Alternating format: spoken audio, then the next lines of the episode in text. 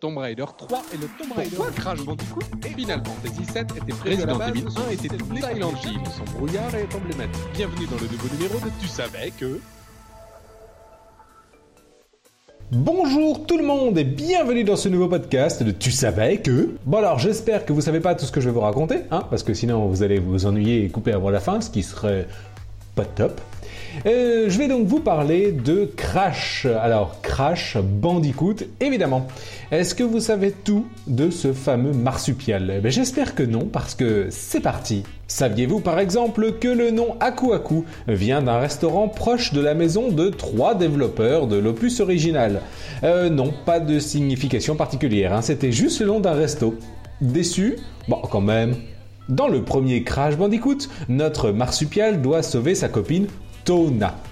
Euh, le design de ces dernières se base sur une icône des années 90 à une femme très distinguée, euh, j'ai nommé Pamela Anderson, bien évidemment. Grande, blonde, pulpeuse. D'ailleurs, Tona n'a pas été réutilisée dans les suites car jugée beaucoup trop sexualisée, ce qui n'est pas faux. Vous ne vous êtes sûrement jamais demandé pourquoi Crash n'a pas de cou et est orange. Eh bien, vous avez raison. Non, euh, sinon bah, je vous en parlerai pas, hein. il y a bien évidemment une raison à tout ça.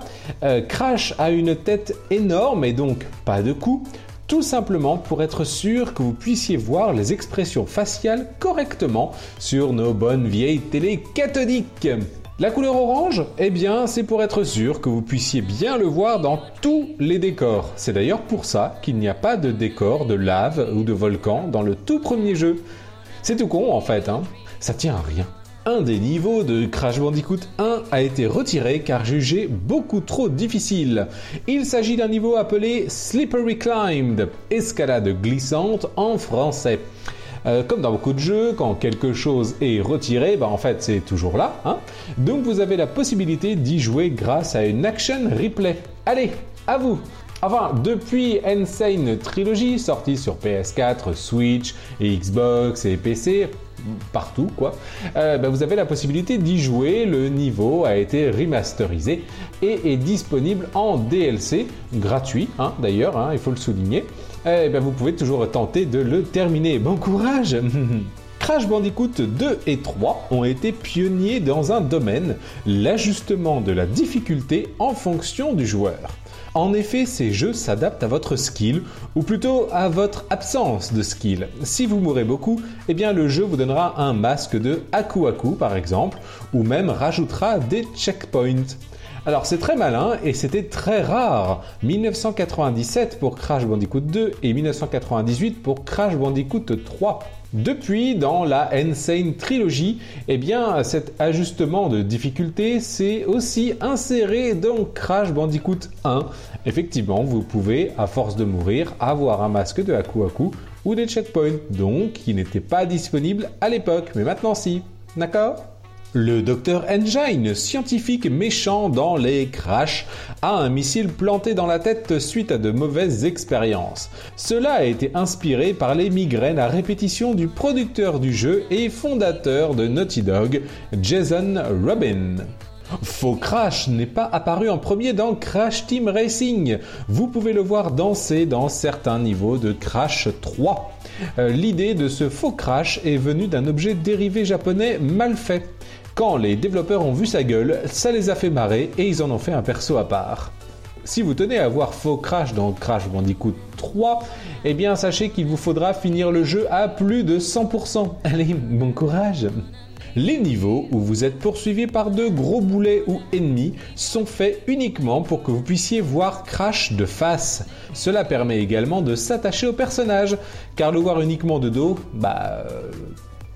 Le créateur de la PlayStation, Monsieur Ken Kutaragi, n'aimait pas Crash. Il était focalisé sur Mario et voulait le concurrencer.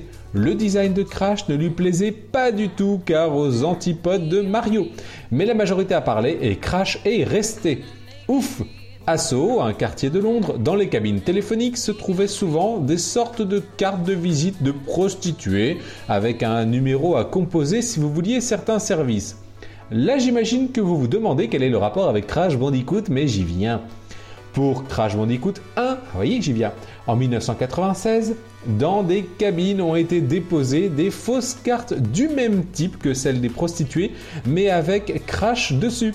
En slip. Sexy L'intro du premier Crash devait être un cartoon. À la vue du résultat produit, tout le monde en haut lieu s'est dit que ouais non en fait, hein, on va utiliser la 3D hein, les gars parce que là c'est carrément dégueulasse. Hein. On peut leur dire ouf encore parce que euh, je vous laisse aller voir le résultat sur YouTube. Au fait, pourquoi Dingodil s'appelle Dingodil? Je, ah, comment? On, s'en fout D'accord. Ouais, mais j'ai envie de le dire quand même. Alors, bah, tout simplement parce que c'est moitié un dingo et moitié un crocodile. Dingodil. Mind blow, hein hmm. Au fait, euh, pourquoi les jeux Crash étaient plus beaux que la moyenne sur PS1 Genre les textures n'étaient pas pixelisées eh bien tout simplement parce que Naughty Dog n'utilisait pas toute la puissance de la PS1 pour afficher des polygones comme les autres développeurs. Bah oui, il faut toujours qu'ils fassent les choses euh, pas comme tout le monde. Hein. Euh, leur technique était de n'utiliser que la moitié de la puissance disponible pour les polygones, le reste pour les textures. Eh, pas mal il faut savoir que Crash a une apparence différente au Japon, en tout cas sur toutes les images promo et jaquettes. Tout simplement pour lui donner une apparence plus manga, plus kawaii, pour plaire au public japonais. D'ailleurs, la tradition est toujours respectée avec la Insane Trilogy. Et enfin, pour terminer, la question. Pourquoi Naughty Dog a vendu Crash à Activision? Souvenez-vous, quand vous lanciez les jeux, il n'y avait pas que le logo Naughty Dog, mais aussi celui de Universal, partenaire financier sur ces jeux. Eh bien, disons que Universal a joué au con. Hein. Le succès grandissant de Crash, cela leur est un peu monté à la tête. L'appât du gain, sûrement, comme d'habitude.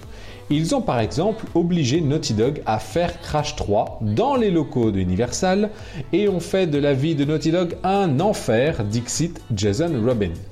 Comme Universal leur pourrissait la vie avec Crash, eh bien Naughty Dog a vendu les droits pour être débarrassé de Universal. Activision, dans l'histoire, était déjà l'éditeur des jeux Crash et donc un partenaire qui connaissait déjà la franchise. Autant partir au plus simple. Voilà, je suppose que maintenant vous en savez suffisamment pour briller en soirée avec Crash Bandicoot. Si vous avez aimé le podcast, n'hésitez pas à me le signaler sur Twitter, james.cr. À bientôt, bonne soirée, bonne journée, bon réveil, euh, que vous voulez. Hein. Bisous. Non, pas bisous. Oh, allez, bisous.